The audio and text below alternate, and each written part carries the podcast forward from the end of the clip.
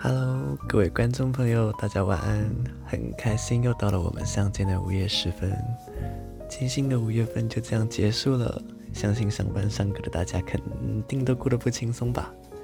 今天是我跟大家聊天的六月第一个晚上，大家最近都过得还好吗？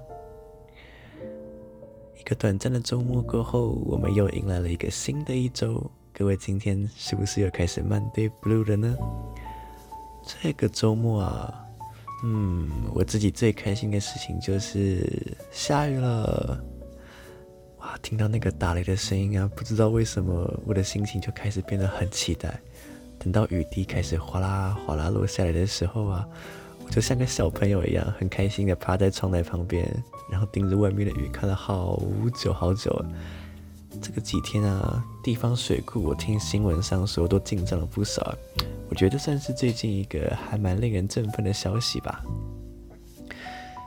那虽然现在我们还是处在一个比过去任何时候都还要困难的世界，还有好多好多的挑战等着我们来解决，但是比起愁眉苦脸，我们还是一起勇敢的微笑，一起等待那个大家都能够在街上谈笑风生的一天喽。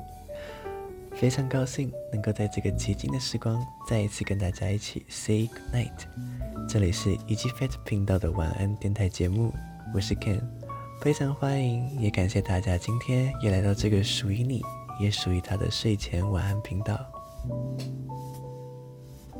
今天是星期一晚上，想必大家今天是劳苦的一天吧？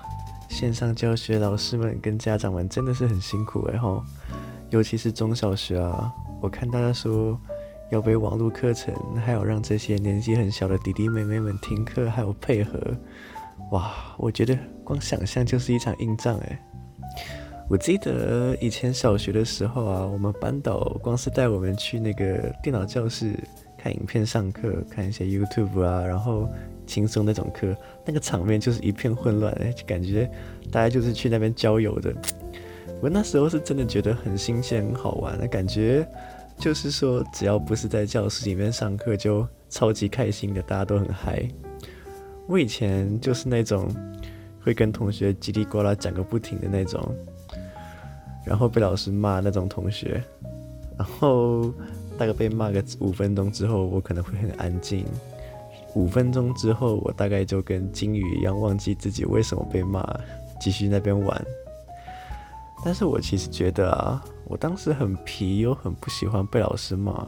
现在回头想起来，我觉得是老师在这些过程中告诉我什么时候该有什么态度，还有什么时候应该做什么样子的事情的那种潜意识。怎么说啊？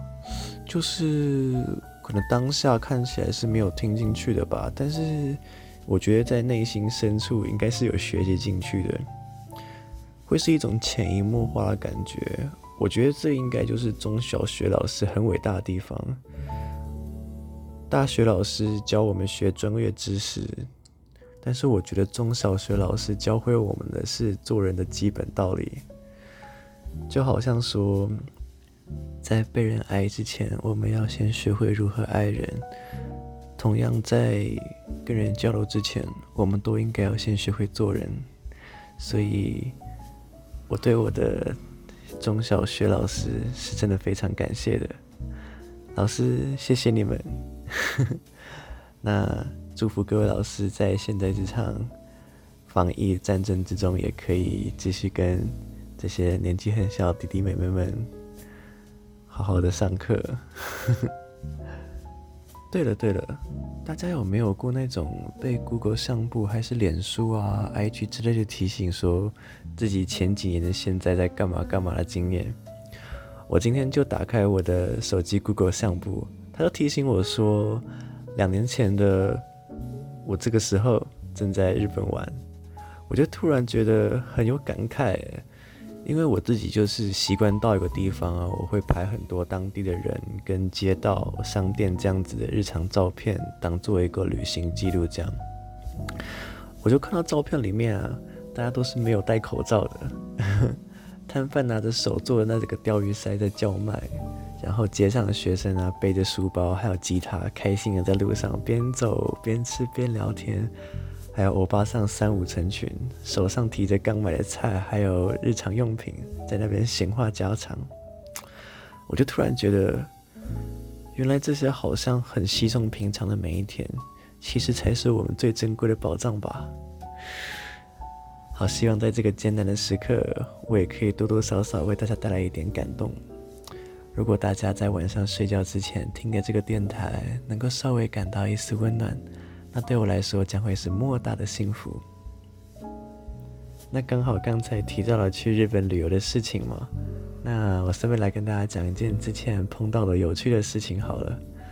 就有一次，我跟我几个朋友，我们从桃园到东京，然后我们就是住在东京都附近有一个叫横滨的地方。然后那一天，我们就有计划说，啊，不是隔天了。我们隔天有计划说要去新泻这个地方看晚上的花火大会，然后那个距离其实还算蛮远的，就是搭新干线大概是搭应该要两个小时到三个小时左右，就感觉有点像是你从台湾最北端坐到最南端的站，然后中间有停比较多小站的那种感觉吧。算是距离还蛮远的，还有跨过中央山脉。我那天就是晚上没有在那边有订房，我还是一样是在原本那个东京附近的横滨那边。